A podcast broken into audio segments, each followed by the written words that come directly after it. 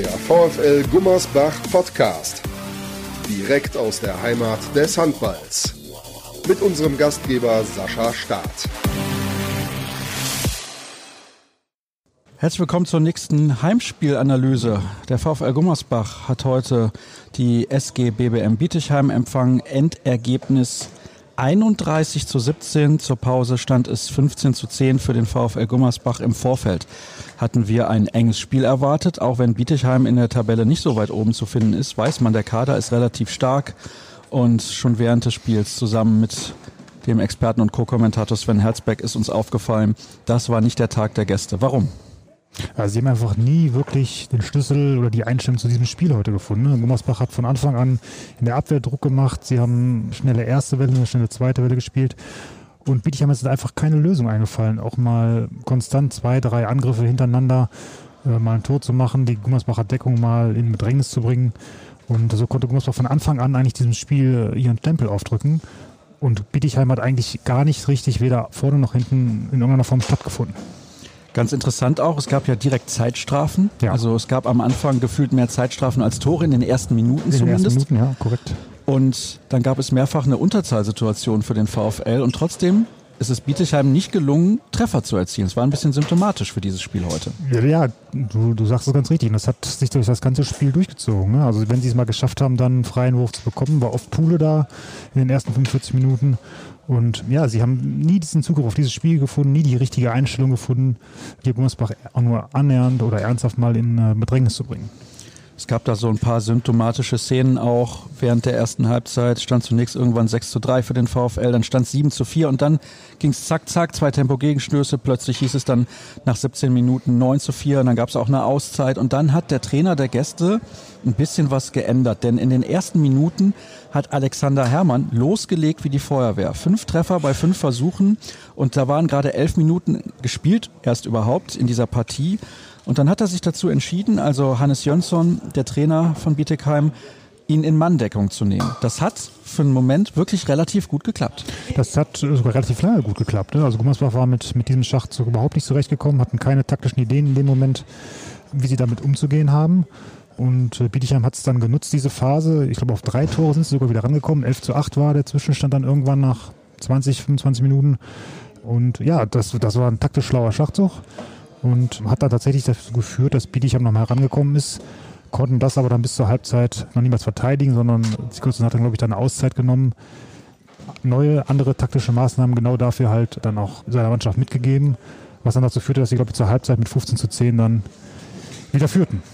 Dazu kam natürlich auch, es gab genau in dieser Phase, als es bei Bietigheim wieder besser lief, noch eine Zeitstrafe gegen die Gäste das hat natürlich dann auch noch dafür ja. gesorgt, dass du dann diese Manndeckung so nicht fortführen kannst. Ja. Übrigens genau gegen den Spieler, ich gucke gerade nochmal nach, wie er genau heißt, damit ich mich nicht vertue, Mario Urban, der eben diese kurze Manndeckung gespielt ja. hat und das auch sehr, sehr gut gemacht hat gegen Alex Herrmann. Er hat das sehr, sehr gut gemacht. Er hat nicht nur Herrmann äh, weggenommen, er hat immer noch das Aufbauspiel von, von Schneider gestört, hat seine Finger nochmal dazwischen gehabt, wenn sie Pässe spielen wollten. Also er hat das sehr effektiv und sehr gut gemacht.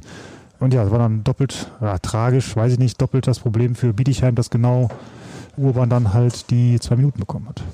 Und wir haben es gerade erwähnt, dann ging es mit einem 15 zu 10 in die Pause. Es gab sogar die Chance noch für den VfL eigentlich auf 16 zu 9 zu stellen, aber dann hat man den Ball da irgendwie ein bisschen verdattelt und ja. im Gegenzug hat Bietigheim dann noch verkürzt und das war dann auch für die ersten 30 Minuten ein Ergebnis, das den Spielverlauf korrekt wiedergespiegelt hat. Dann im zweiten Durchgang wurde es immer mehr so ein Spiel der Torhüter, zumindest in den ersten Minuten. Da hat dann auch Aaron Edwardson bei den Gästen mal den einen oder anderen Finger an den Ball bekommen, am Ende aber auch deutlich das Duell mit Matze Pule verloren. Ja, also Pule hat äh, in der ersten Halbzeit komplett das Duell gewonnen, in der zweiten Halbzeit letzten Endes dann auch wieder.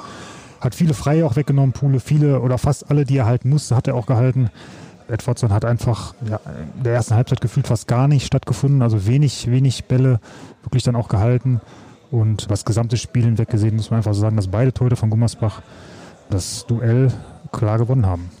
Ja, Diogo Valerio kam dann ja. auch noch rein und hat dann fünf Bälle pariert. Insgesamt für ihn natürlich auch eine super Sache, weil er sonst nicht so viel ja. Spielzeit bekommt. Und Matze Pule mit deutlich über zehn Paraden, unter 15, da bin ich mir nicht sicher, ob ich die eine oder andere vielleicht sogar noch verpasst habe. Hier steht zwölf auf meinem Zettel, aber es werden zusammengenommen dann ja 17 Stück und dann ist eigentlich für den Gegner gar keine richtige Chance, da so ein Spiel zu gewinnen. Das ist schon ein sehr, sehr ordentlicher Wert mit 17 Paraden in Summe für beide Torhüter. Zumal Edwardson nicht in die annähernd in diese Nähe gekommen ist, zusammen mit, äh, mit Nick Lehmann. Ja, dann ist es unfassbar schwer, hier in Gummersbach irgendwas Zielbares mitzunehmen, wenn man das Torhüter-Duell dann so deutlich verliert. Und es gab auch viele Spieler, die beim VfL viel getroffen haben. Wir haben Hermann mit sechs Treffern, wir haben Bosovic, klar, da waren auch drei, sieben Meter mit dabei mit sechs Treffern. Wir haben Lukas Blome, der auch sechs Tore erzielt hat. Also es verteilt sich auch ja. beim VfL Gummersbach immer.